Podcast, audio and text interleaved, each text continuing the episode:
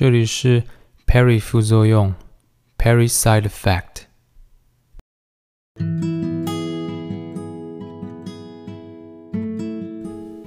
Hello，大家好，我又好久没有录了。诶，今天要录的这一集呢，因为我前两集是录关于那个手冲咖啡的内容，那有点长，所以我把它分成两集来录。那我做那个 podcast 一开始其实不是想要录煮咖啡，我觉得是一开始想要录一些关于自己有读到的书的相关的心得，那顺便可以介绍，这样可以和大家一起分享。所以我记得我之前有录一集是讲那个小说，那个八二年生金智英的那本韩国的小说。那今天想录呢是，呃，之前有买一本书。那它叫做《跳舞的熊》这本书哦。那上周其实我上周就想录了，就上周是那个二二八纪念日嘛，连假，本来想要录，就有一些事情就没有办法录。那所以我之前是先把我想录的那个咖啡的手冲咖啡第二集，我先把它录完了。那今天就想把我看了这本书，前阵子那个买了这本书《跳舞的熊》这本书，它不是。它不太像小说，它算是报道文学这样子。那为什么想要录？为什么突然想要录这本书？我本来也没有预计要录这本书的，因为上周大家知道是二二八纪念日嘛。那刚好我有认识的朋友在那个促进转型正义促转会里面工作，那他们做了一个叫做转型正义的资料库，线上的资料库上线的，二月二十七二月二十七号上线的。那不知道就是。大家听到就是二二八转型正义啊这样的名词，会突然脑子里浮现什么样的想法或是反应呢？我记得以前很久以前我在念书的时候，我遇到一些朋友或同学，他们听到这个就觉得会在网络上，当然不会面对面直接讲，他们会在网络上说啊，又到了二二八了，就是大家又要开始骂来骂去了，或是啊选举到了嘛，或者是。啊，又要开始，呃，清算国民党，又要鞭尸了嘛？或者是呢，讲到譬如说历史课纲的问题，又要吵这个事了嘛？其实这那么多的反应里面，有一个是最呃普遍的反应哦，就是说，像我之前看朋友聊这个事情，他也觉得说啊，这为什么要讲什么转型正义呢？就是过去的事啊，就算了嘛，也没有办法嘛，以前就是这样子啊。那其实这样反应，我觉得很正常。对于一个如果你对过去历史的一些细节、一些状况没有去理解的话，你会觉得啊，那就过去就过去了，没有办法。那所以我朋友这样讲之后，我就有一个反应，我就告诉他说，呃，我之前听了一个关于特务，台湾的特务的一个。学术的发表会这样子，那它也是一个很小小的会，关于呢，呃，在二二八事件中，在台湾的特务，那当然他们是中华民国政权下国民党支配的中华民国政权下的特务，他们在一九四五年战后，甚至到战争快结束的时候就来到台湾，那那些特务在二二八事件中扮演什么角色？然后二二八之后。他们之后，又过着怎么样的生活？那那很细，那有很多人，那我就不细讲。其实很多人都是透过他们可能同时拥有很多的身份，在其他的政府机构，因为特务嘛，他们总是很多多重身份，真正身份不会泄露，但他们在其他政府机构担任其他的政府官员，或者是透过选举之后成为议员，那从官转到民间去。这样子哦，那其实过的生活都非常的不错，毕竟他们在那么多的事件之中扮演很多的，替政府做了很多事，很多的角色哦。那这是站在政府方去看，那当然在那些事件中被牺牲的、被受到伤害的人，那他们又过什么样的生活呢？这个我想，呃，这不是我今天的主要重点哦，所以大家应该可以上那个网站上，最近有一篇那个网站。叫言之有物，是关于中研院研究的研言之有物这样的网站，它是把一篇那个中央研究院台湾史研究所的林正惠研究员呢，他有一篇关于呃特务的介绍的文章呢，有刊在这个网络上，大家可以去搜寻一下特务之后怎么了，那些二二八之中的特务之后有什么样的发展，大家可以去参考。那大家好像每次听到这些东西，好像就是好像很沉重，好像又要吵架。不过我想，呃，因为我读了这本《跳舞的熊》这本书，我本来就大概知道其他世界的其他部分也有一些相类似的情况。那看了这本书之后，我就觉得，呃，有更多的认识哦。所以应该是说，这样的现象并不是仅限在台湾，它也不是说台湾才有的特殊现象。所以这本《跳舞的熊》，它用一个比较的观点哦，来看待这件事情，就是在过去的高压的独裁的专制的体制底下，人们过了怎么样的生活？那在民主化之后，有了自由之后，那这样的状态，并不是说哦，突然就自由，大家就哦，自由民主好棒棒，也没有那么容易。毕竟你过去几十年来这样的生活，你要突然转变成一个自由的生活。那我也没有说这个自由是什么样的自由，这要看每个地区、每个国家的不同状况去调整。那他写的其实是透过跳舞的熊的故事来看待或重新获得自由的熊与重新获得自由的人的很多复杂的情况哦。这本书呢，它呃算是报道文学，它在二零一四年的时候在波兰出版。那作作者是他叫做维特多。萨博尔夫斯基，那他是一个波兰的报道文学的作家，还蛮有名的。那译者是林伟云，他是诗人，也是作家，同时也是非常专业的译者，这样子。那这本书在二零一八年在台湾翻译出版。今年本来那个国际书展，其实那个作家有来，不过因为书展就是活动取消，说还有参加一些比较小型的活动这样子，不过很可惜就是取消，所以没有没有办法参加这样。那进入这个书之前呢，我想讲一下什么是跳舞的熊，熊干嘛突然跳？大家想要跳舞的熊，好像也就马戏团嘛，事实上也是，不过它不是个团，它好像是一个像流浪艺人的感觉。那这个熊是，呃，流浪艺人带着熊去表演，这样的传统是发生在欧洲的一个叫做保加利亚的国家的一个很长的传统，这样子。那保加利亚是什么样的地方，什么样的国家呢？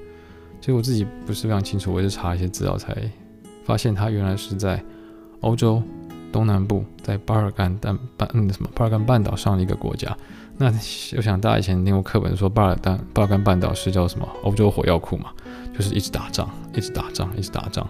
因为它附近的国家叫做罗马尼亚、塞尔维亚、北马其顿、希腊还有土耳其。那东边是是黑海哦，所以看到这些国家就知道它这个。就是纷争非常的多这样子，譬如说这个保加利亚，稍微讲简单简略讲下历史，其实还蛮蛮长的。他在在六八一到西元六八一到一零一八年间，他其实之后的三百年间呢，这这个这这段时间里面，它是一个很强大的保加利亚，是个强大的独立帝国，它可以和当时的拜占庭帝国抗衡哦。所以原本是一个有自己传统的文化的，也许语言的一个强大的帝国，这样。那跳到比较现代的部分，譬如说到二战期间，第二次世界大战期间的那个，大家应该知道，二战前有两个阵营嘛，一个是轴心国，一个是同盟国，对不对？同盟国就是我们比较熟悉的那个美国啊、英国啊、法国啊那个，那轴心国就是德国啊、意大利啊，还有日本，叫轴心国嘛。那保加利亚在二战前原本是比较倾向于德国的，因为它境内有许多呃德国裔的。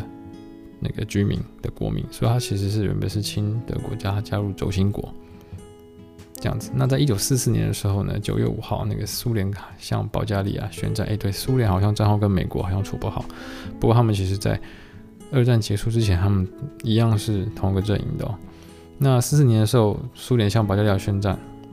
那后来呢，过没几天呢九月八号，就是那个保加利亚首相就宣布呢。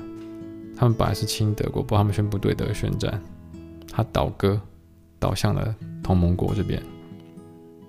所以呢，在几乎在同个月内，九月九号，一九四九年，那个保加利亚里面的一些叫做祖国阵线，然后就发动不流血政变，就他就他们的那个共产党就掌握了他们的司法和内政控制权，这样子。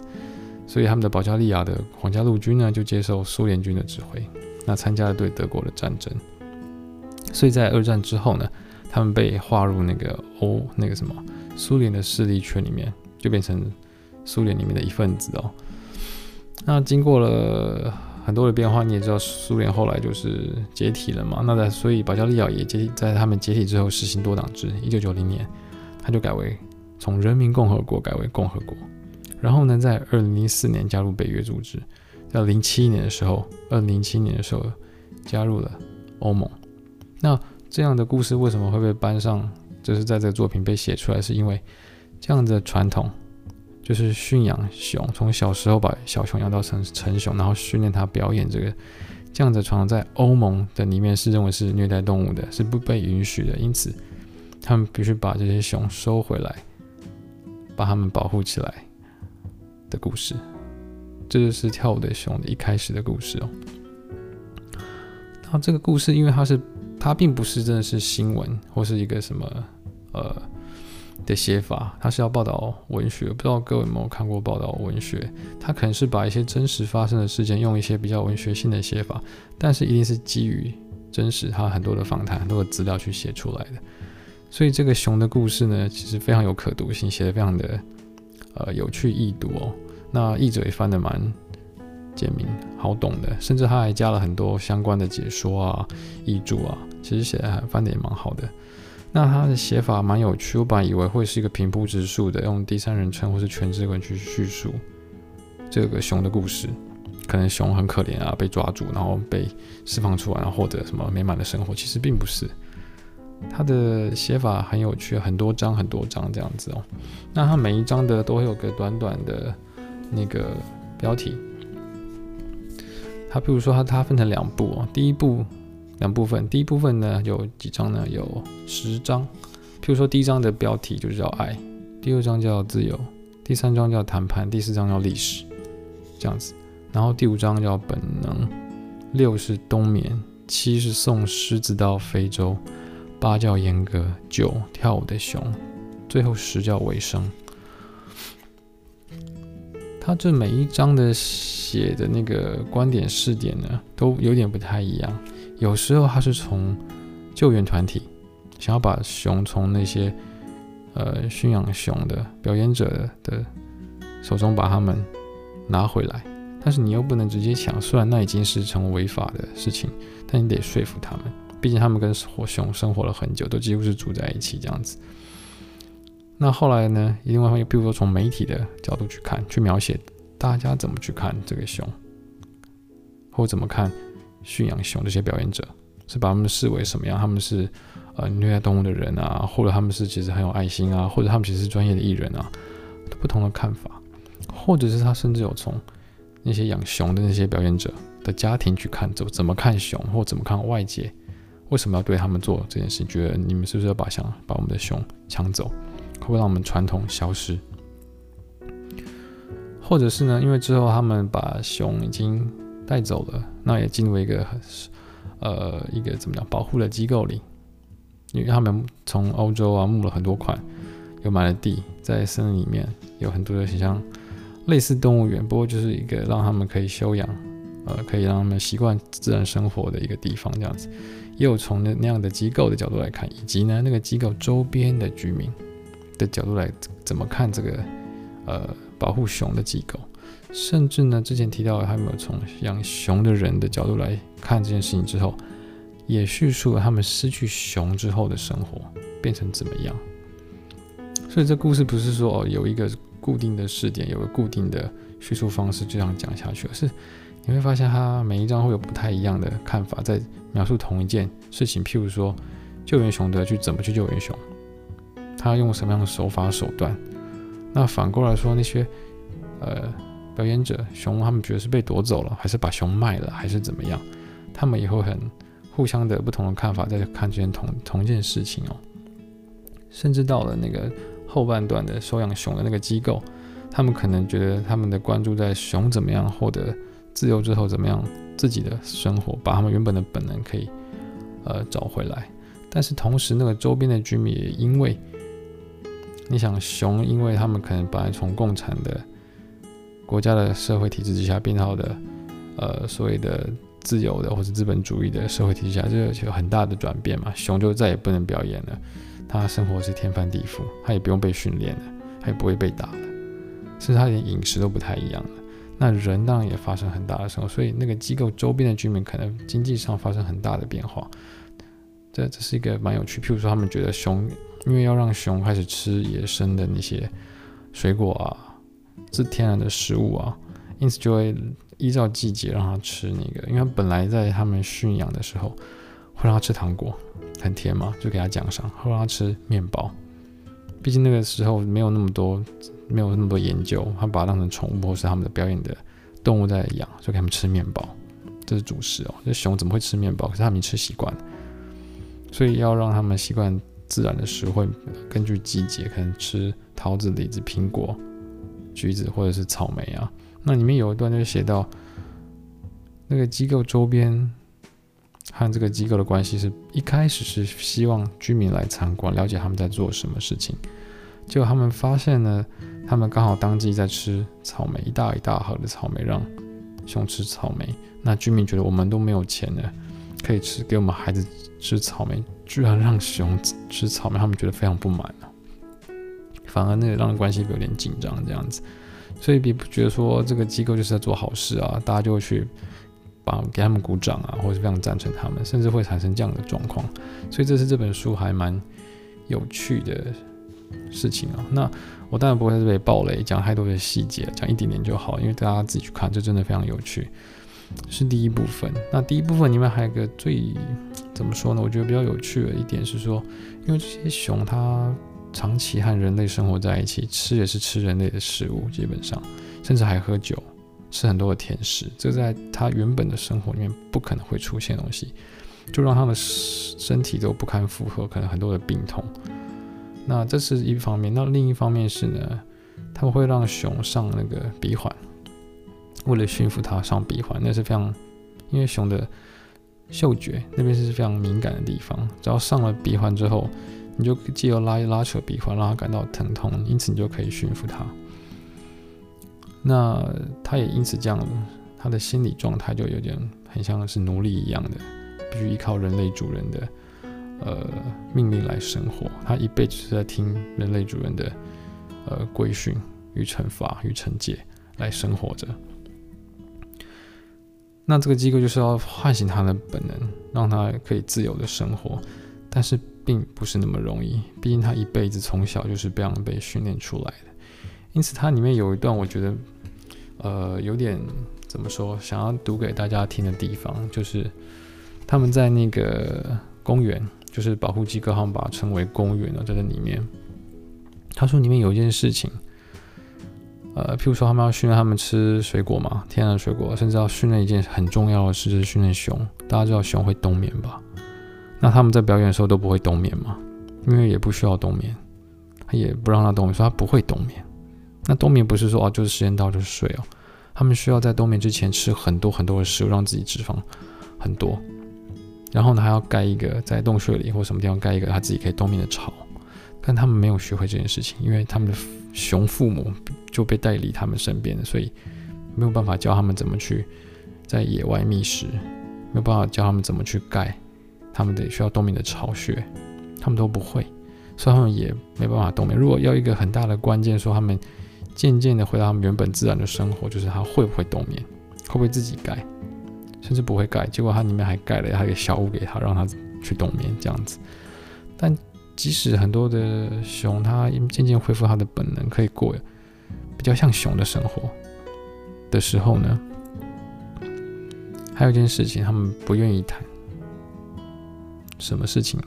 有个非常尴尬的事情，那我念给大家听好了。呃，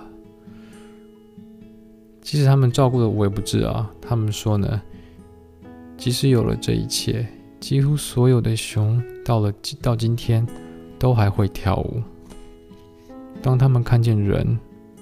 他们会用两条后脚站起来，开始左右摇晃，就像以前一样，祈求面包、糖果、一尺啤酒，有人摸摸他们，让他们不再痛苦。虽然已经很久没有人再让他们受苦了。那会在各种状况下跳舞哦，这些熊。那根据这些公这个保护机构，这、这个那个工作人员的说法，他说其实有时候他们只要看到远远有人影，他就开始跳舞了，或者是他闻到什么样的味道，可能想到以前的他们在人跟人一起生活的香水啊，就开始跳舞。那谁会有香水？可能是来参观他们表演的人，那些呃女性的人，女女性呢的香水就开始跳舞了。或是闻到以前他们过的生活就开始跳舞了，这其实非常的要怎么讲呢？会让这些工作人员觉得我让训练这么久，让你们可以呃回到原本的生活，但是只要有一点点的迹象唤起他过去的记忆，他就会来跳舞。为什么要跳？因为大部分的熊会做这个动作，因为他们做了一辈子嘛，他们就被训练要做这个来讨好人类，或者是他会自残这样子。因为他不知道怎么办，他觉得他从奴隶状态要回到自然的状态，他很困惑，他也不知道该怎么做，也没有人教他们，所以他很疑惑，很疑惑。他会自残，会咬自己，或者是大部分熊就是开始干嘛呢？他不会自残，他们就开始跳舞。为什么？因为这让他们感到安心，他们会得到面包啊、糖果，或是酒精，或是称赞，这样子。有时候会这样，所以。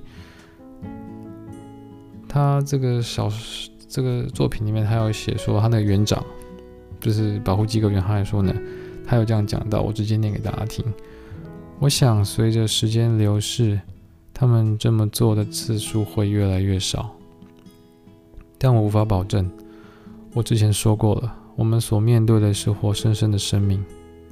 如果有一天，因为某些外在因素的影响，我们的熊忘了我们教会他们的一切。全部一起开始跳舞，我也不会感到惊讶。我想这是我觉得非常呃印象深刻的一段故事哦，熊的故事这样子。那后面的这个故事后面是其实是在第九第九章，第十章是尾声。尾声在说什么？尾声在说那些失去熊的那些表演者，他们其实好像失去了生命的目标一样，也生病了，消沉了，也不见了。所以大家好像觉得他们也许是呃加害者或什么，其实有时候有点复杂，有点模糊地带。他们毕竟也是跟熊生活了好好久好久好久，也是一起生活这样。虽然他们呃实际上来看是让熊生病了，不能过原本的生活，但其实其实他们是在那样的状况底下一起活活活了这么久以来，也是一种互相的支持或是慰藉嘛。他们的生活重心是跟熊在一起训练他，带他去表演，这也是他生命的意义。所以很多人那些表演者失去熊之后，就就其实很快就消沉了，甚至生病了，没有目标了。那这是他的尾声写的部分哦。那看到这里，好像熊的故事就没有，因为其实一半，大概接近一半的部分就是熊的故事。刚讲的是第一部，那第二部是什么？第二部很更长了一点。第二部很有趣哦。它第二部的每一章的那个章节的标题呢，跟第一部一模一样。譬如说，第二部的第一第一章叫做爱，第二章叫做自由，第三章谈判，四历史，五本能，六冬眠，七送狮子到非洲，八阉割，九跳舞的熊。哦，一模一样。诶，那怎么什么意思啊？当我翻开它第二部的时候，我发现它每一个每一章前面。他都会提到前面第一部的描述熊的某些部分的应用的引文哦，但第二部讲的并不是熊的故事，而是人的故事。第一部讲的是熊从呃被跟奴隶一般的生活，被呃剥夺自由的生活，那又怎么样进入有自由的生活的那些种种的状况，适应跟不能适应的很多状况。那第二部讲的是人的。什么叫做人的从，呃，比较没有自由的、比较被管制的、被限制的状态，要进入到自由状态呢？它其实呢，讲的是那个很多国家，并不是只有一个国家而已。就是这是让我大开眼界的地方，因为我对这些国家其实没有那么多认识哦，在台湾的时候。那他讲的是哪些国家呢？譬如说古巴，大家知道古巴是共产国家，但他其实那个卡斯那个什么卡斯楚嘛，还有那个他的弟弟都已经就是很老或者是过世了。那其实开始转型，开始开放了。古巴现在很多资本进去了，开始改革开放了。还有哪些国家呢？譬如说欧洲的波兰，还有阿尔巴尼亚、乌克兰，以及乔治亚。哦，乔治亚是那个苏联的伟大的领导人史达林的故乡。那我想我今天的 podcast 里面没办法全部都讲哦。我讲里面一个我觉得蛮有代表性的，就是跟台湾非常像的一个地方，有些地方很像啦，就是爱沙尼亚。大家好像听过对不对？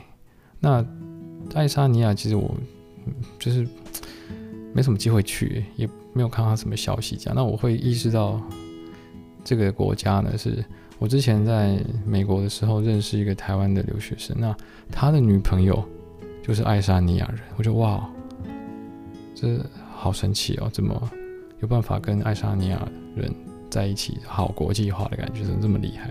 后来我看这本书，发现其实爱沙尼亚的。历史跟台湾有很多相近的地方，但有不同，但是很多很类似的历史的过程哦。那也许哦，那跟爱沙尼亚应该讲到类似的话题的时候，会有很多共鸣。我想，那我在讲这个这个部分的时候，我讲一下爱沙尼亚，好让大家有一些背景知识比较好理解。爱沙尼亚在哪？它在欧，但是它是欧洲嘛，算东欧就对了。它其实是波罗的海旁边的国家之一哦。那它首都及最大的城市呢，叫做塔林这个城市。那它目前其实是目前到现在，它其实是北欧理事会啊、欧盟啊，还是欧元欧元区啊，然后申根区啊，就是它那个边界在欧洲边界，它不需要任何签证。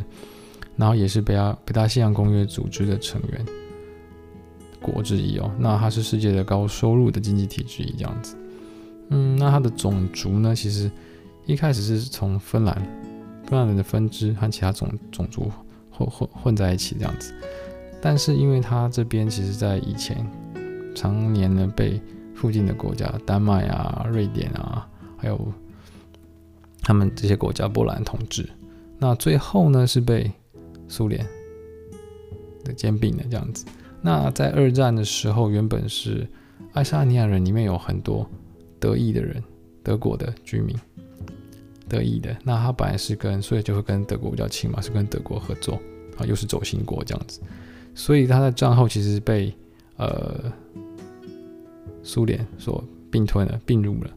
那战前的话，他们是德国跟苏联是互相交战国家，所以战后呢，爱沙尼亚呢就遭到苏联的报复，很多爱沙尼亚人就是很大量的被流放到外地去啊，到俄罗斯的其他地方去这样子。苏联的其他地方去发配边疆，还有呢，他们的国家的边界呢也被划分，那某部分就并到那个苏联或是苏俄里面、俄罗斯里面去了。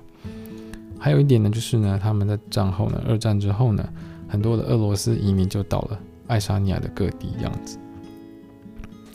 就是哎，我们觉得就是有点似曾相识的状状状态，这样子。那这样就是在战后嘛，一九四五年之后是这样的状态。到了大家也知道，跟之前那个保加利亚很像，就是因为苏联垮台了嘛，所以呢，在一九八八年的时候呢，爱沙尼亚呢，他就通过了关于这个爱沙尼亚共和国呢，他们享有独立于苏联的主权的这个相关的声明哦。因为当时苏联的权力控制力越来越小了嘛。那在一九八九年的一月的时候通过了。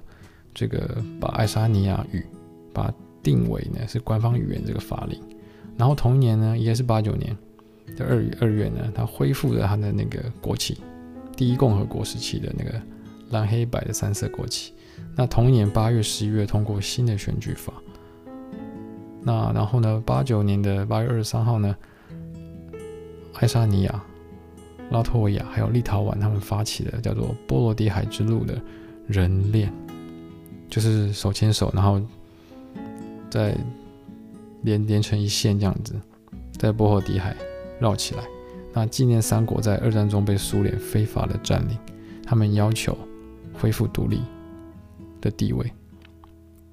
诶，听到这个我们觉得很有趣，就是其实后来阿扁那个搞了一次那个牵手护台湾吧，台湾围一圈，其实就是在学这个波罗的海三小的波罗的海之路，甚至到了去年，香港人也手牵手弄了一个香港的香港版的，其实都是在同样的基础上啊。做类似的事情，这样子。那么，爱沙尼亚在一九九零年呢，他们就开始举行了选举，公民选举，然后呢，组成那个爱沙尼亚的国会，正式的国会，就进入他们独立之前的过渡时期哦。那九一年呢，苏联就承认他们的独立要求，那就而且支持他们这个三个国家加入那个联合国。然后呢，九四年的苏联的军队就撤出了爱沙尼亚，全部撤出了。所以爱沙尼亚在零四年呢就加入欧盟，还有北大西洋公约组织。那他们的经济上很高，我刚刚讲过是高收入国家。但是很令人惊讶的是，他们这个国家真的非常小。大家都在以前的课本都这样称他们是波罗的海三小国，因为人口真的很少，一百二十点九，一百二十九点四万人而已。这是二零一二年的的数据资料，一百多万人而已，它是一个国家。台湾这么多人，好。大家想想看，是不是觉得很神奇呢？那他那他们的语言呢也很复杂，因为毕竟他们本来是芬兰人的分分支的后裔，那又跟又有很多德国来的移民，那战后呢又被俄罗斯就是占领嘛，所以他们的语言里面有混，就是有芬兰语，也有德语，也有俄语，他们都通，很多人都通，都听得懂这样子。那讲这么多，在爱沙尼亚到底发生什么事情？这一章他讲了什么东西呢？他讲的其实是在那个塔林最大的那个首都的一个叫做铜兵的一个铜像的一个事件哦。什么叫铜像的事件？那个铜兵其实就是纪念了在二战中苏联士兵抵抗德国的法西斯主义那个士兵的一个很巨大的雕像，在塔林的就是室室内这样子。那他从一九四七年一直到二零零七年都是在同个地方，但是二零零七年的那个爱沙尼亚政府想把它转到战争墓园的，就是比较偏远的地方去。但是因为这是呃几乎每年会办这个游行来纪念这个活动，反法西斯的活动，所以从很多人历史中的一个记忆啊，很重要的记忆。那你要把它移动啊，就很多发生很多的骚动，跟警察对抗啊、暴力冲突啊之类的。在二零零七年的时候这样子。那这一章呢，它一开始的引言是从前面熊的那部分，那我念给大家听。第，这是第二部的第五章，叫本能。它的引言是呢，我们坐在观察站，看着他们随机应变。我们能允许多少攻击行为？他们已经越界了吗？还是我们可以再给他们一点时间？让他们冷静下来。他讲是熊哦，在观察站看着熊，他们可能会不习惯，还是出现攻击行为，还会越界跑到别的地方去，还是要，所以这些呃保护他们的训练他们的人就觉得是要给他们一点时间，让他们冷静下来，以面对这样困惑的状态嘛。就是你要从那样没有自由的被限制的状态到你有自由，但是你要怎么面对这样的状况呢？他们会很多呃茫然的状况，很多你要讲脱序也好，或者很多奇怪的状况会跑出来。那是不是要给他们时间呢？还是在讲这个事情？那么在爱沙尼亚这个地方，其实战后呢，有刚刚我讲到很多的从俄罗斯、苏联来的其他地方来的移民。那有人是因为军队驻军嘛，就来了；有是因为呢呃工作的机会，因为其实俄罗斯在二战之后的爱沙尼亚呢。他们算是比较特权的阶级，那有很多的工作机会，很多的事那个国营事业啊，就在这边，那就会从外地苏联其他地方跑到了爱沙尼亚来定居，甚至这边就是就是定居下来了，有自己的小孩就住了很久这样子。那他们本来是比较有特权的阶级，那就是原本就是讲你也不需要会讲爱沙尼亚话，你就讲俄语就可以了。所以这一章是讲这个事情哦，在爱沙尼亚的。呃，俄罗斯人住了好久好久了。俄罗斯人，移民过来的几十年以上，以及呢，与他们共处几十年的爱沙尼亚人，在民主化之后的爱沙尼亚共和国是什么样的反应？有些很多过去的一些事情，譬如说这个塔林这个铜兵这个雕像，是所谓的红军战胜法西斯主义的象征，要从市中心被迁到城市的边陲，就是刚刚讲的战争墓园比较远。所以很多的爱沙尼亚的俄罗斯人就把这个行动当成一种羞辱，他觉得我们为了爱沙尼亚，为了抵抗法西斯，看爱沙尼亚人并肩作战做了这么多的事情，居然要把它移走，是不是在侮辱我们这样子？那同时，爱沙尼亚人是什么样的反应呢？啊，这要讲到一个很有趣的是，要从这个开始为起点，他讲到什么？他们独立之后，爱沙尼亚独立之后呢，分成两种。一种人是原本的爱沙尼亚人，你会讲爱沙尼亚话，你住了世世代代在这个地方，所以你可以拿到新的爱沙尼亚共和国的国籍，你有身份的。还有无法拿到身份的，他们在书里面他们称为占领者，为他打了括号。那什么叫占领者？就是在战后，因为军队，俄罗斯派苏联派的军队过来，以及一些呃事业。一些工作机会而被派过来，而到这边来的，他们被他们他们无法拿到身份，他们是占领者，也就是俄罗斯人。所以在这样的状况底下，他们当然是从俄罗斯来的嘛，因就会对俄罗斯、苏联会有一些比较美好回忆，甚至亲戚都住在，可能住在俄罗斯，住在莫斯科，所以就会对那个地方有很比较亲切的想法。那也是因为这样，他们甚至不太会讲，因为在战后俄罗斯特权阶级嘛。苏联是特权阶级，所以他们就不需要学爱沙尼亚话，他们就讲俄语就可以了。那么爱沙尼亚话不太行，所以被认为在民主化之后，他们独立之后被认为是所谓的第五纵队。你这就在想什么时候要搞破坏，破坏爱沙尼亚，让他们俄罗斯可以再回到爱沙尼亚来。那里面一个很大的重点就是语言的问题，我提到，就是他们历史里面把爱沙尼亚语呢。定为官方语言，所以俄罗斯语已经不是了。本来是俄语是官方语言哦。他们明定了，这个时代很有趣，他们没有这样的事发生。他明定呢，有一些职业，你如果不会爱沙尼亚语的话，你没办法担任。譬如说医生，还有呢，呃，甚至连呃计程车司机，或者是小贩，就是卖东西的小贩、商贩，你不会。那个爱沙尼亚语，你不能够做这些工作。当然，政府机构还有各级学校，你一定要会讲爱沙尼亚语，要有一定的流畅度以上的，还有考试的。这是一个蛮有趣的地方哦。那还有另外一点是呢，那这些占领者怎么办？他没有身份，难道他们就非法居留吗？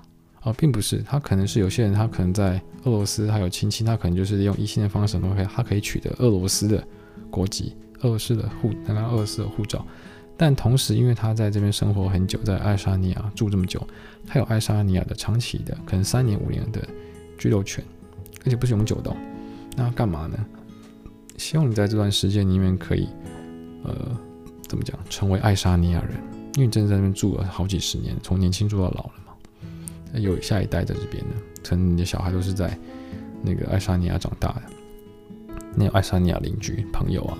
同学都是爱沙尼亚人，那他给你时间，让你成为爱沙尼亚人，怎么成为爱沙尼亚人？就跟很多台湾人跑去美国想变成美国人一样，就是你要住很久啊，你要满足某些条件，然后呢，要考试，要考爱沙尼亚话的文化，还有他的语言，你要会讲。因此，很多人呃，如果觉得他认同的话，他也许就会慢慢的去参加这个考试，学爱沙尼亚语，去补习啊，考很多好好几次这样子。就是某些部分，那这边也提到，除了语言以外，甚至也提到说文化和生活方式不一样。譬如说，他举的例子是有一个呃教授，他的一个青少年的父亲是学校的教授，那他想要获得晋升，那他就问他的上司，他说在学术界的上上层，就是高阶主管，大部分都是俄罗斯人，因为以前是特权阶级，只有俄罗斯人容易获得。晋升嘛，所以大部分是俄罗斯人。那那个主管跟他说：“你想晋升，那你从来没有参加过我的生日宴会，你下了班也不会跟我去喝酒吃饭，我怎么知道你值不值得我信任？”那他这个书里面描写是说，他们的文化和生活方式不同。他们觉得俄罗斯人呢，在爱沙尼亚人的眼中就是喜欢，呃，非常华丽的生活，就是喜欢聚会啊，喜欢喝酒啊。那么爱沙尼亚就比较内敛，纵使喝，纵使你喝了酒，你也不会就是那么敞开心怀的。那他们过得比较怎么说呢？衣着比较朴实的这样的生活就不太一样。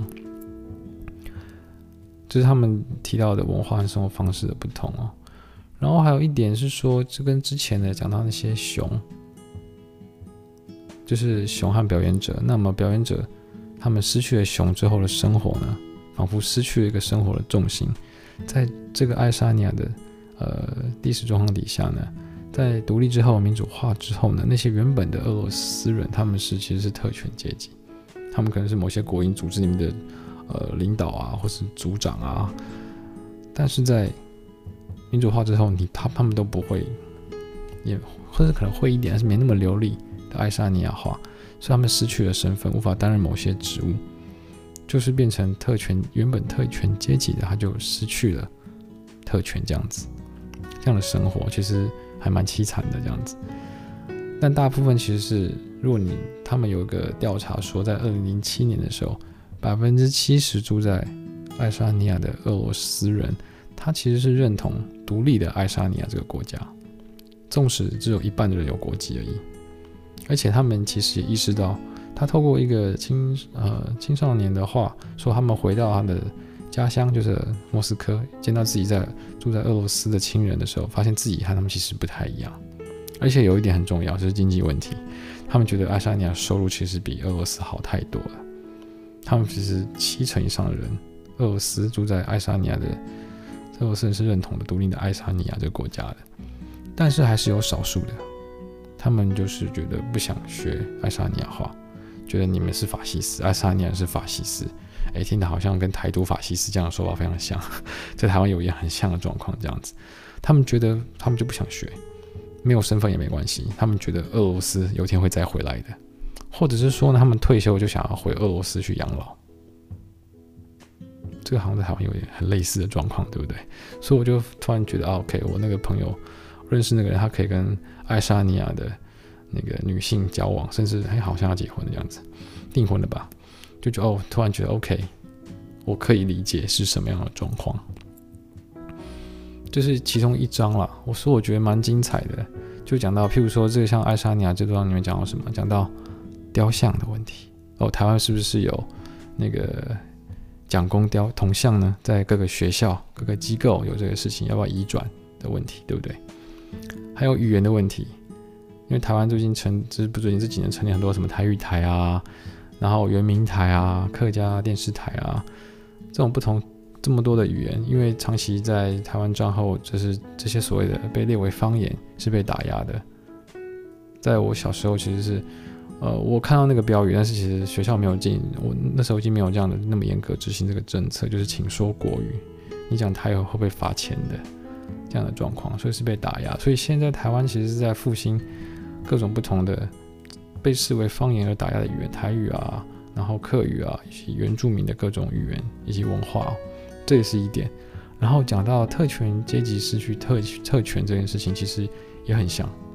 因为以前其实所谓的，现在已经没有再分了，已经第三、第四代的没有分什么外省人、本身，因为都是台湾出生长大，甚至他们回就是有相关的，跟就是从四九年、四五年后四九年来到台湾的，从中国大陆过来到台湾的这些人，那当然他们有这样的血缘关系嘛，但其实在都在台湾出生长这么久了，也发展出不同的台湾的相关的文化，其实会意识到其实是不一样的。因为政治结构也不一样，我们是我们有民主选举的，我们的运作方式，我们连说话方式，使用的语言文字，好像可以沟通，但其实常常误解的。譬如说在台湾的，呃，我记得谁说的啊？忘了谁讲的啊？唐是唐凤说的吧？最近很红的 IT 大臣唐凤他说的，他说一个字叫透明。什么叫透明？透明在台湾社会是政府机构必须公开透明他的资讯，让人民理解，而透明在中国大陆的。意思是什么呢？是人民的一切在政府面前都是透明的，都必须透明。你要被看透透的，这是完全不一样。所以常常跟我自己常跟在留学的时候和中国大陆学生讲话，常会互相误解，因为那个整个脉络是不一样。你讲你以为他懂，其实不懂的，常常互相误解的，这是蛮有趣的语言的事情。而爱沙尼亚非常的以台湾的角度来，其实在这他们独立民主化之后的那些政策，其实非常激进诶。你不会爱沙尼亚语，你就不能当医生，你就不能连计程车都不能开，你连去路边卖鸡排都不行。你想在台湾有，可能发生吗？你如果不会讲台语、讲客语、讲原住民语，你没办法当医生，你也不能开计程车，你也不能担任在政府机构担任任何职务。哇，那我觉得现在我们那些政府机构应该一堆人就是应该会失业吧？你也不能当老师，那怎么办？所以这样看起来，爱沙尼亚真的非常的呃。呃，激进吗？这个政这个政策这样子，而且你还是被说你是占领者，占领者，你必须经过考试，你才获得国籍。那最近不是在在防疫这个呃肺炎这个状况下，在防疫说你到底属不属于台湾的国籍？你有没有国籍？你可不可以使用健保？这个状况其实都可以一起讨论，我觉得还蛮有趣的。你属不属于台湾这个共同体？你认不认同？这是一个很大的关键，我觉得可以大家互相来思考一下这个事情哦。那也还有一点是，最后要光讲说那个零七年那个调查，百分之七十七成的爱沙尼亚的俄罗斯人很认同独立的爱沙尼亚。为什么？最大最大原因是，当然他们会开始注意到自己和原本的俄罗斯人住在俄罗斯莫斯科的俄罗斯人不一样，生活不一样嘛，状况也不一样，有点不同。很大的重点是经济，觉得自己在台湾其实过着。很很很好的生活，好太多的生活了，甚至有很多的自由，你不用再担心被讲什么话被被整肃啊，被被告发什么之类的，不会祸从口出啊。我想这一点倒是爱沙尼亚的俄罗斯人倒是还蛮怎么说，呃，诚恳的，还蛮诚实的。那在台湾，我就又又又不太一定，也许在他心中那个。情感的部分就是放不掉，他其实他们自己心里知道，呃，也许自己跟中国大陆有很多的亲属关联啊、血缘关系，但其实，在台湾过的生活其实是比较舒服的、比较安全的。也许在这一次呃抵抗这个肺炎的状况之中，很多人都说，呃，中国大陆做的多好、多好、多好啊，但是他就是不愿意去，他觉得为什么要对一直在骂台湾的哪里不好啊、排外？其实这个可以去想，那好像。爱沙尼亚俄罗斯好像比较诚实一点啊，这点我觉得实在是蛮有趣的。我非常推荐这本书，大家应该来看。你会有很多的既视感，就是跟台湾实在是太像，但有很多不一样的地方，非常复杂的地方。这个，譬如说，他会讲到，譬如说那个史达林的故乡的那个博物馆的那些老太太馆员，他非常怀念过去的那个呃共产主义的时代哦，史达林多好啊，现在都是资本主义啊，你们不是法西斯。因为他们的那个认知里面，共产主义的对立面就是法西斯，所以共产主义倒台，现在来都一定是法西斯这样子，就是我觉得很难去一时要改变了。对，所以我觉得最有趣的是在熊的最后有一段，他们说什么呢？他说呢，呃，他有一张的那个标题叫什么？叫做阉割。为什么要阉割？我念给大家听他的英文。如果有谁一辈子大部分时间都是奴隶，他在自由中是没办法生存下去的。这是我们决定要阉割所有这些熊的原因。为什么要阉割？因为他没有办法生存下去，他也没有办法教他的下一代如何自由。但是人并不一定是这样子，人可以在想象中学会一些东西。我觉得，也许可以。这是第八章阉割讲的的事情哦，可以大家给大家参考了。那我觉得今天讲有点长了，大家想看这东西可以去看这本书。最后那个译者林蔚云他也有解写一个非常值得参考的解说，大家可以去看，跟台湾的参照这样子。所以台湾并没有那么特殊哦。那最后呢，我讲了三点我的观察的地方。第一点是呢，它除了文字以外，还开始有提供地图。以及后面有些那个名词的一些译文的正式的文章是什么？然后呢，他还提供了熊的照片，就是当时那些表演者和他们熊的自拍的照片，然后别人帮他们拍的照片，就是非常的你有临场感觉哇，他们真的是真实的活生生的故事，让你看到那些照片。这我是让我觉得非常惊讶、惊异的地方，觉得还呃非常的有临场感，也非常的可以感同身受。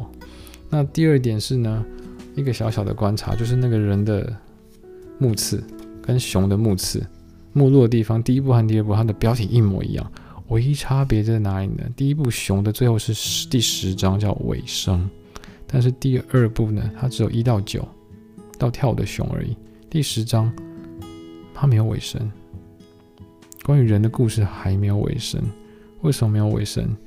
因为现在还在进行当中。你看台湾的社会就知道还在进行当中。但有人说，哦，他们是共产国家，跟我们不一样啊。但你不要忘了，其实台湾的中华民国政权在战后那么长的戒严时期，和中国现在的他们还在戒严的，我我觉得，我个人觉得，当然方式不太一样，更加进化了。那个状态其实非常像的，而且呢。除了蒋介石所谓的那个伟大的蒋公，他的儿子是蒋经国，是在俄罗斯、苏联受训的，他们的手法其实非常的类似。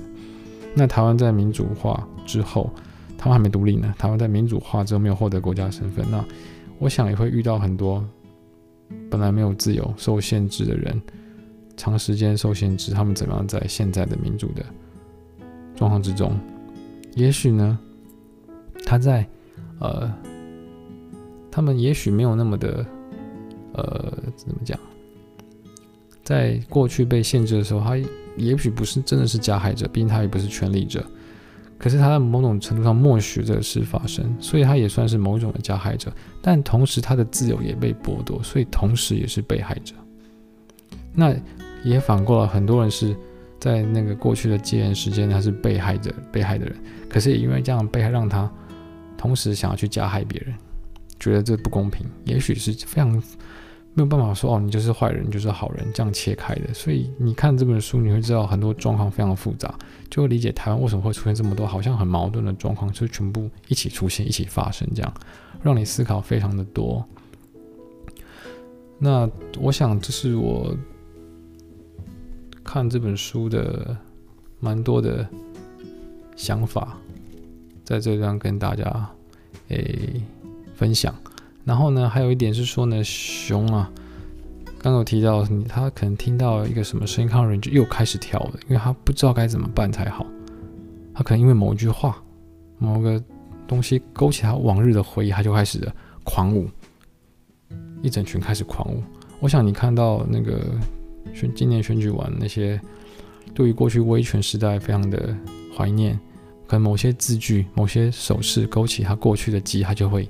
整个狂热起来，想看看那个，呃，那些巨大的韩粉们，甚至还有一些其他的号称改革的那些势力里面那些人，那些粉类们，我觉得，嗯、怎么说？民主政治里面，对于那些政治人物，应该去以一个监督的态度去看，而不是用好像粉丝一样的还要去追捧他们，他们说什么都是对。我想这是在以前这件事情才会出现这样子的思考方式。那。这次是我这一次读《跳舞的熊》的一些想法，和大家分享。希望各位喜欢，那可以去买来看。它是未城出版社出版的《跳舞的熊》，封面设计也非常可爱。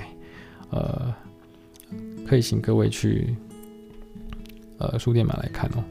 非常推荐这本书，非常易读，容易读，并不会觉得很很沉重这样子。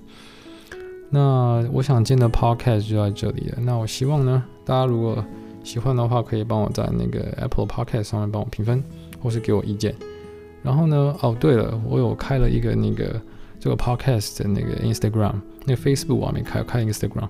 那 Instagram 的那个账号就是 Perry Side Effect，全部小写。但是那个 Side S I D E 呢，后面那个 Effect 的 E 就省略，一个 E 而已。P E R Y S I D E F F E C T。那我也会放一些照片上去，然后如果各位有什么想法，也可以在 Instagram 上面给我一些 feedback。希望你们会喜欢我的这一次、这一周的呃 podcast。我们下周见，拜拜。